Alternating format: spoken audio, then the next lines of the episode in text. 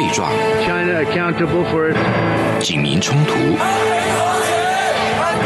世代隔阂，我才没有被洗脑。家庭撕裂。学生的本分就是学习，为什么去参加什么运动啊？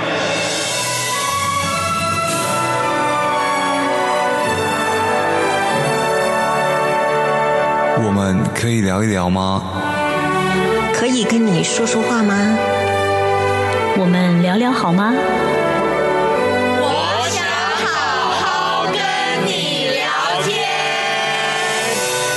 周四晚上十点，由张明天跟大家聊聊天。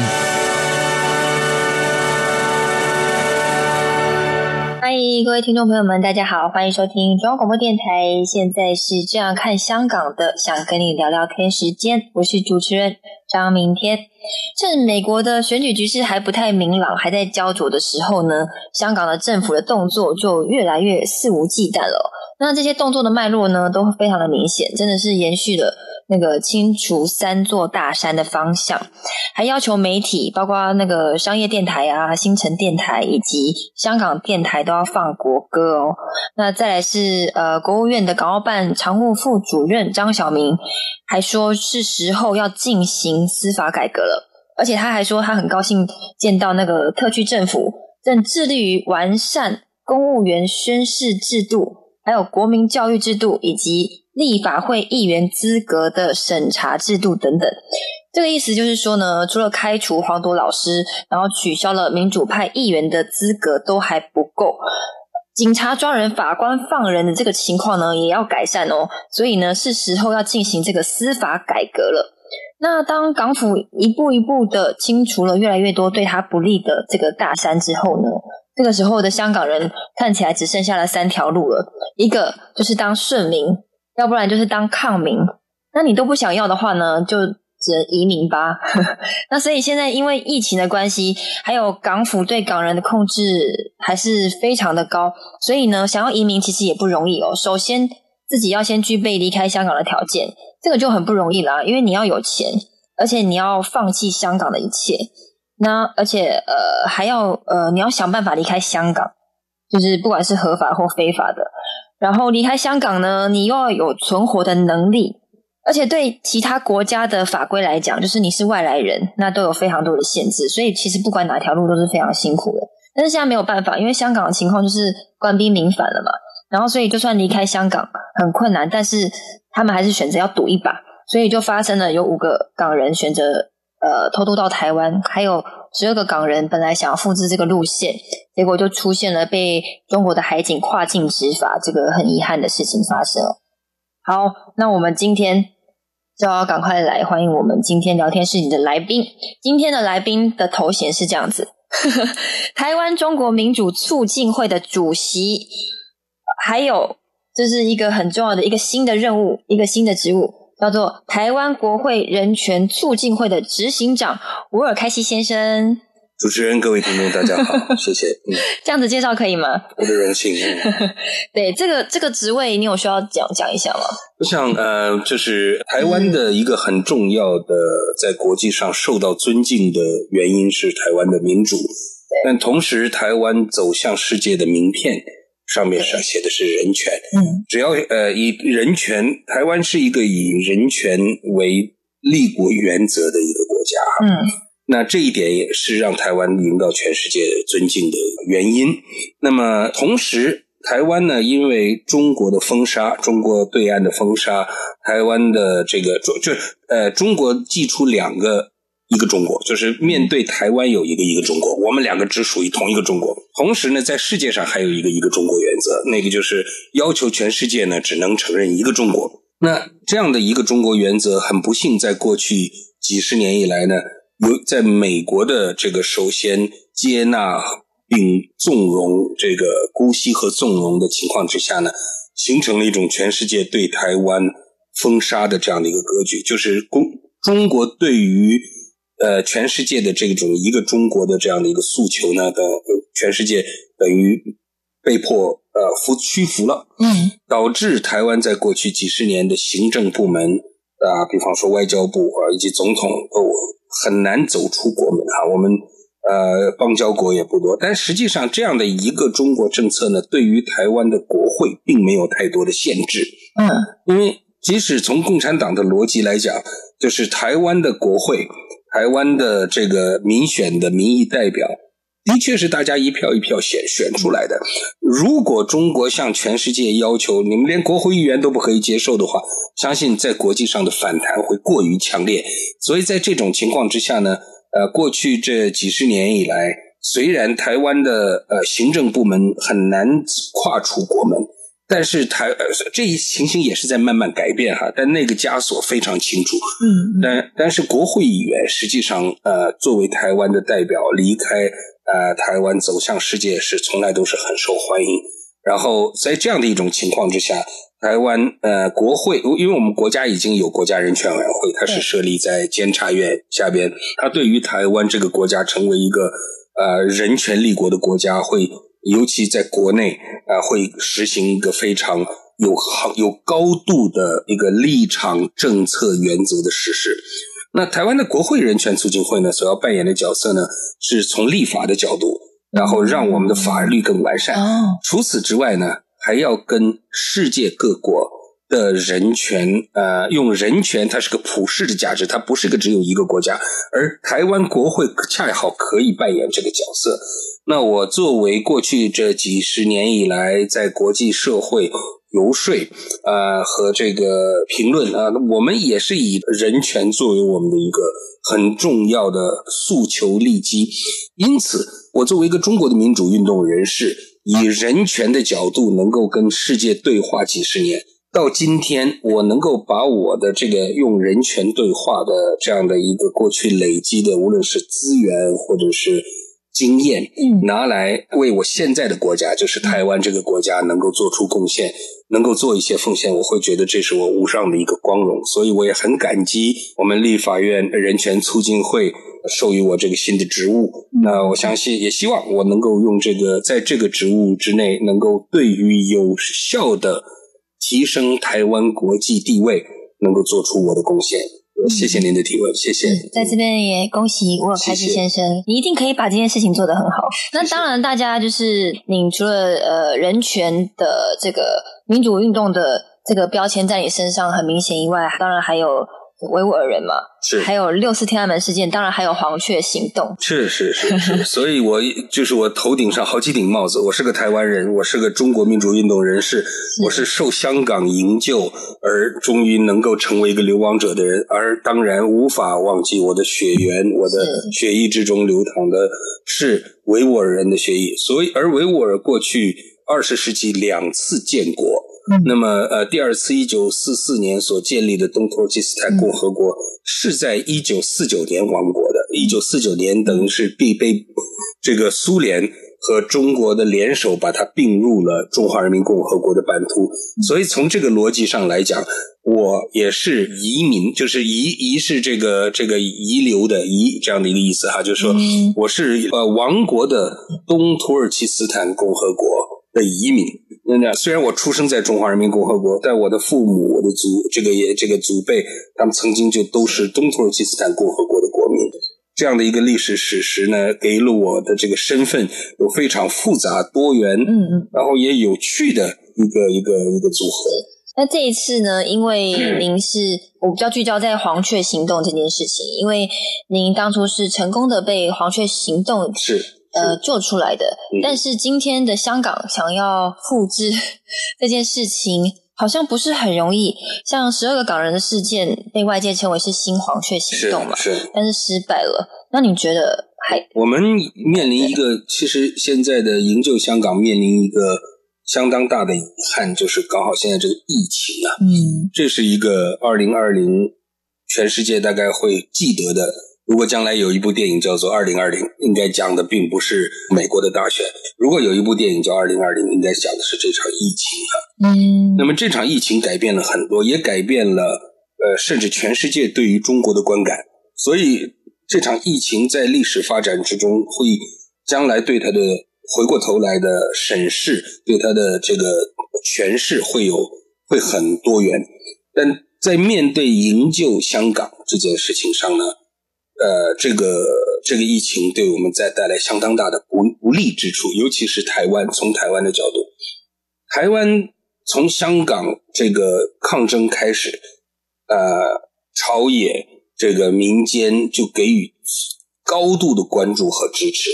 走过这样一条路来，一路走来，这个走这个民主的这样一条路的台湾，非常能够理解、同情和支持。除了少数政治立场上昏庸的认为，就是呃呃，台湾的未来和香港的未来就是要跟北京搞好关系，嗯，这样的呃，现在全世界这样的人都很少了，嗯，但反而台湾还有，呃，这个所以我只能用昏庸来讲哈。嗯，那这个呃呃，除了少数这些人以外，我想台湾对于这个香港人的支持是一面倒的，嗯，当然也希望伸出援手，能够营救香港，能够让。看到眼睁睁看着要沉的这条船上面的香港人能够跳船的话，我们能够呃给他无论是这个派出救援船或者丢出这个救生圈，嗯，都希望能够让他们来到台湾这个稳稳的民主的自由的土地上。已经来流亡来到了台湾的这些香港的年轻人，我我也接触一些他们。无论是当年是学学生啊，或者是用其他的手段进来的，他们也都觉得来到台湾是一种非常幸福的一种感觉。甚至香港一些很有名的知名人士啊，这个演艺界各方面，他们也都是来到台湾以后，发现台湾的这种自由是过去没有能够充分欣赏和感受的。我常常讲一句话，我说自由像是空气，嗯。你嗯，时时在呼吸之中，你会忘记它的存在。嗯，人只有在窒息的时候，嗯，才会意识到空气的珍贵。嗯，自由也是一样。我们台在台湾已经充分享受习惯了，而在香港，呃，开始窒息之前，嗯。虽然眼睁睁看着这空气在流失，这自由在流失，就感觉空气越来越稀薄，但还没有到窒息的时候呢，他们也会忽略这种可以畅快的呼吸空气空气的这种美好。虽然呃，过去这个来到呃台湾，无论是旅游啊、学习啊各方面，台湾人来了以后呢。每次待了一段时间以后，都有说哇，台湾好棒这种感觉。但是呢，真正强烈的感受到台湾好棒，真的是在香港开始出现了自由，已经慢慢流失到感觉窒息这样的一种情况之下。那在这种情况之下，却因为这个疫情，我们没办法开启一扇有效的大门来营救香港人，这是遗憾。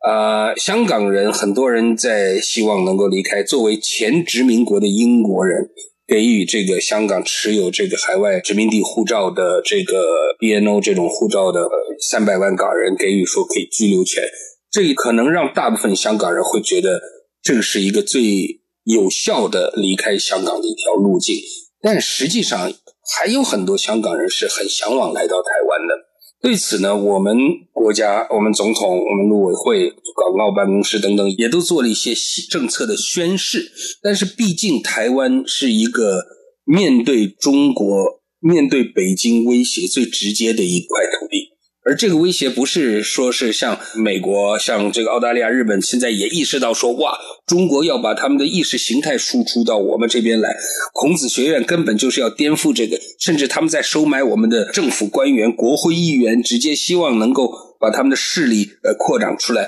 也不是像“一带一路”说中国开始租一个港口，然后利用这种金融啊各方面让你还不出债了以后，我就侵占你的国家主权。中国对台湾的威胁是直接面对这个地方的几千枚导弹和从来没有松过口的直接的军事侵呃这个侵犯。所以台湾呢，在面对中国威胁的时候，必定要比其他所有的国家会变得更加谨慎，也更加。清晰的意识到这种威胁，可能也有一些国民会更加恐惧。我想这也是非常合理的哈。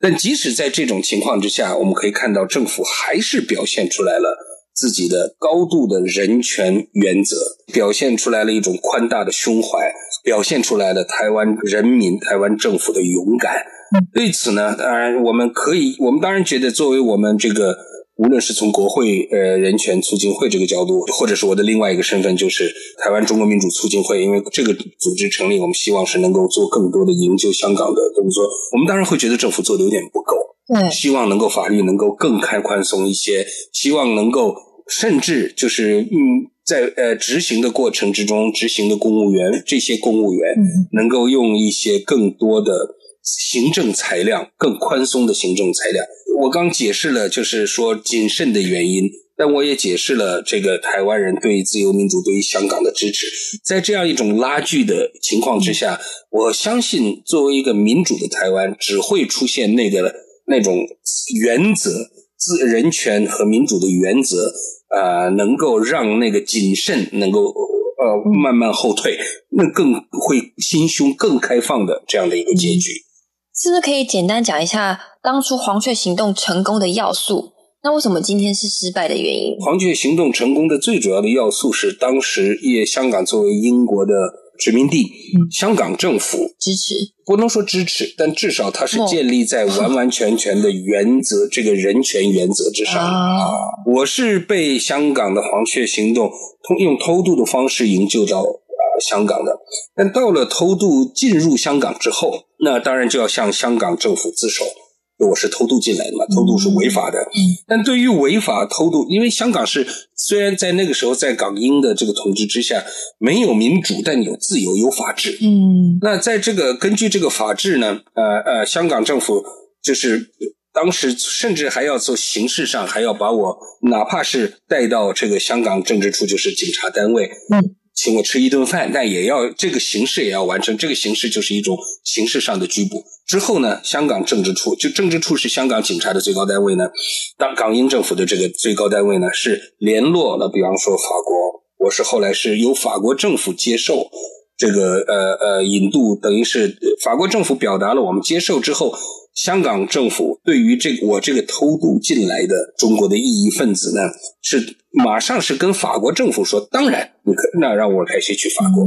这个当然。是很重要的，就是一为什么有这个当然？为什么有法国政府的会接纳？这是因为大家都接受同一个原则，那就是人权，那就是自由，那就是民主。嗯，黄八一九八九年的黄雀行动能够成功，是因为当时的港英政府坚持的一个很重要的原则：我们这些人是政治难民。政治难民这个名词之所以成立，是因为我们是逃离中共的镇压，逃离中共这个。专制政权的镇压，我们如果逃离，是就绝对不可能把我们送回去，因为回去我们会有这个人身的这个直接的安全呃威胁，而这样的一个原则是很清楚的。嗯，但在今天，虽然台湾在这方面有很清楚的原则，但是却没有办法在排除这些阻碍方面能够像当时的香港。嗯，但我相信，任何来到了台湾的香港的政治。这个因为政治的原因来到台湾的这个香港人，我相信台湾政府会一定会给予充分的保护。嗯，那么也如果有这方面需求，也直接可以跟我们联络，包括我们台湾中国民主促进会和这个这个国会人权呃委员会，我们都会伸出援手的。嗯，好，我们到这边先休息一下，马上回来。COVID-19 武汉肺炎疫情趋于平稳，但我们还是不能松懈。除了落实社交距离及做好个人卫生防护，还要勤洗手，并且在无法保持社交距离及搭乘大众运输时佩戴口罩。防疫新生活，对抗病毒，我们一起加油！疫情让我们开始保持社交距离。但是央广永远跟你的心粘在一起。你可以透过央广华语脸书粉丝团、央广即时通谭志毅微博，或是来信到台北市中山区北安路五十五号华语组收，把你想对主持人或是空中的大家说的话，化作文字书写，有机会可以得到央广纪念小物哦。中央广播电台就是贴近你的心，feel 出感动。让爱飞翔，带您认识台湾文化之美。RTI，好，欢迎回来。呃，在一九八九年北京爆发民运以后呢，香港市民支援爱国民主运动联合会就在同一年五月二十一号的时候在香港成立了，他们就是简称大家耳熟能详支联，哎，支联会，支联会。对，那它主要的目的就是为了呃支援中国的爱国民主运动嘛。是，那他们的诉求就是五大纲领，就是包括释放民运人士，哦，平反八九民运，包括追究屠城责任。还有结束一党专政以及建设民主中国，那可能是因为这样的背景的关系呢，所以现在香港政府在趁势也想要拿支联会开刀。那他是先是请一个北京的学者，叫做。田飞龙，然后写了一篇文章，然后他指出说，支联会不属于通常所谓的港独组织，但是呢，它是属于政治颠覆性的组织，而且它是一个以爱国民主名义，以香港为基地，而且勾结外部势力的颜色革命组织。就是他已经在释放，呃，就是想要清除支联会的讯息，而且呢，每年的香港的年货大街，就是今年的那个过年。那这一次呢？因为每年制定会好像都会到那边摆摊嘛，去去散发他们的一些活动商品。那这次就是就不让他们卖了，不让他们摆摊了，是不让他们动货。那这这个是不是北京打击支联会的前手？当然，当然，这是很明确的共产党在国内呃压制这种民间组织的一个惯有的做法。嗯，呃，勾结国外势力。什么叫勾结国外势力？国我们如果要是共同的作为自由民主的。这个价值观的这个组织互相之间的联络是天经地义的，但共产党呢，成功的就把这样的一个名词妖魔化，就是勾结国外势力。嗯，勾结国就 就现在是个地球村呐，国外就是呃世界各国的人权组织之间的互相的这种联络是天经地义、顺理成章的这么一件事情。不过你刚讲到这个，讲到这个田飞龙哈，这个要既然讲到他，我就是插个在这边讲一下，就是说。呃，田飞龙呢是张千帆先生的弟子，他他曾经就是很有名的自由主义呃这个学者张千帆呃教授呢上就是张千帆也不否认，他说毕竟的的确呢，虽然我不是他不是在我这边读的博士，嗯，但是呢，我这个毕竟这个名义上他既毕竟上过我的课，所以我也承认他是我的学生，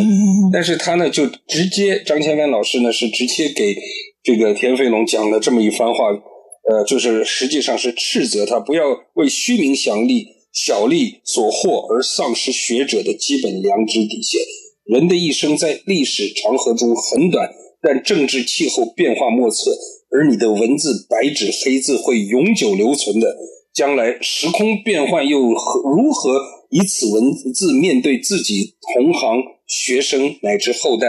望慎思之。这是张千帆老师给他讲，然后他在。讲讲到这番话的最后，用了这么两句话来结束。他说：“人可以无才华，嗯，但不可无廉耻。”嗯，老师对于自己的学生的的这样这样讲出这样的话，我想是很很。很严厉，很严厉，很难很难出现的一种情情况，因为毕竟每一个老师，只要你管他叫一声老师，他承认你是弟子，但不至于讲到说人不可以无廉耻这样的重话啊。但既然老张千帆先生讲出这样的话，我想田飞龙的就连老师对这个田飞龙这个人都表达出这样的立场，田飞龙这个人可能真的要望慎思之，将来能够如何面对自己白纸黑字留下来这样无耻的言论啊。所以这个无耻在哪里？比方说港支联这样的一个，就是我们叫它港支联支联会这样的组织啊，当年司徒华先生创会，然后当时也是像营救我出来，也是呃支联会的一个很主要，就司徒华先生主要来来来做的一些事情，那对我们是有救命之恩的哈。他有没有跟世界就什么境外势力呢？那如果我算不算是还势力？算，我们那那这样，我觉得这个时候香港政府。不能像中国这样，嗯，用一个勾结敌对势力这六个莫这个莫名其妙的这样的一个名词就来定罪。什么叫？难道香港不勾结境外势力吗？香港政府，你不是也跟各国有签订各种各样的贸易协议啊？各方面，所以敌海 海外敌对势力是需要被定义的。共产党不定义，因为共产党他从来不需要定义，法院是自己家开的，只要判决书上写了这几个字，然后拿出你跟这个呃跟海外呃什么人的电子邮件，你看你的确有勾结敌对势力，勾结敌对势力本身就可以成为入罪条件。嗯，香港没有自由，没有民主，但有多年的法治，所以我强烈的呼吁香港的司法部门不能够嗯。这个生出这个莫须有的罪名。香港人民也要在这一点上坚持住自己的立场，纠结敌对什么叫什么结 这勾结勾结 敌对是境外敌对势力。对，当你一当中国共产党当局一路倒行逆施的时候，你已经让全世界都成为你的敌对势力了。嗯，在这一点上，我希望共产党自己如果不能够。明白这一点，或者是明白了也不愿意退让的话，至少中国人民要很清楚这一点。是不是可以再简单讲一下，就是支联会对你来说的意义是什么？支联会现在几乎已经是要打击的对象的下一个了，已经已经是确认的。那您会有什么行动吗？你会想要做些什么？当然，有些事情可以做，呃，也可以说；有些事情可以说不可以做；有些事情 可以做，但不方便说。是小英政府说的吧？诸如此类的。那但这个也是可以理解，因为毕竟政治抗争的确有的时候有现实上的这样的一些问题。如果回答你的刚的，就说支联会对我的意义是什么？其实这是很好的一个问题，谢谢你。就八九年这场运动在在天安门的时候，可以想象，在中国那么肃杀的一个环境之下，当四月呃十五号胡耀邦去世，十六号、十七号各个校园出现骚动，然后我们带着我们这些一开始发起这场运动的组织者，带着同学们走上街头开始抗争，我们顶着多大的压力是可以想象的。呃，这场运动从四月十六号。严格说起来，四月十五号、十六号开始，一直到六月四号，有五十天的时间。嗯，到最后形成了全国几百个城市、上亿人参与的这样的一个规模啊。在这过程之中，香港人对于我们的支持，嗯嗯，是功不可没的。嗯，首先是香港的学联很早就来到了北京，跟我们建立联系，就是香港的学生联合，当然。我们是北京呃自治会，就是这学我们建立的学生组织叫做北京高校学生自治联合会，也是学联，但它是有“自治”两个字，是在学运期间成立的。香港的学联是一个很悠久历史的，呃，常年的，但他们不需要这个，不像我们一样，我们需要再成立一个自治会来推翻原来的北京学联。香港的学联本来就是一个在自由环环境之下成立的，他们来到我们，给我们非常大的。精神上和物质上的支持，嗯，以及就像你刚讲，支联会在五月份成立，五呃呃，本来是这些骨干分子，后来他们这个司徒华为主的这些骨干分子，然后成立了支联会以后，也是从五月二十号开始，在过后面的这两个星期之中，用大量的呃，无论是精神上还是物质上的这种直接的支援，以及他们引领香港这个城市。大规模游行，大量的这种，无论是募捐呢，还是那种所有人共同参与的支声援活动，使香港成为八九年这场天安门运动之中第二重要的城市。第一个如果是北京的话，第二不是上海，不是广州，是香港。嗯，所以支联会对我的运呃对我的意义来讲，可以说当时是我们唇齿相依，我们是共同学一火的考验的这样的一个一个组织。我对他的情感当然非常深。而且后来他们对我有救命之恩，而香港支联会在组每一年组织的这个呃维园的这个六四纪念晚会，也形成了就是八九年被六四镇压之后能够延续这个民主生命的一个很重要的一个线索。而我们八九年这场运动，我们这些幸存者，我们。的这个天安门这场运动作为一个历史遗产，成为香港能够在过去三十年之中继续追求自由民主的一个线索。对此能够有这样的一种参与，我们觉得非常与有荣焉。嗯，这就是支联会对我沃尔开西个人的非常重要的意义。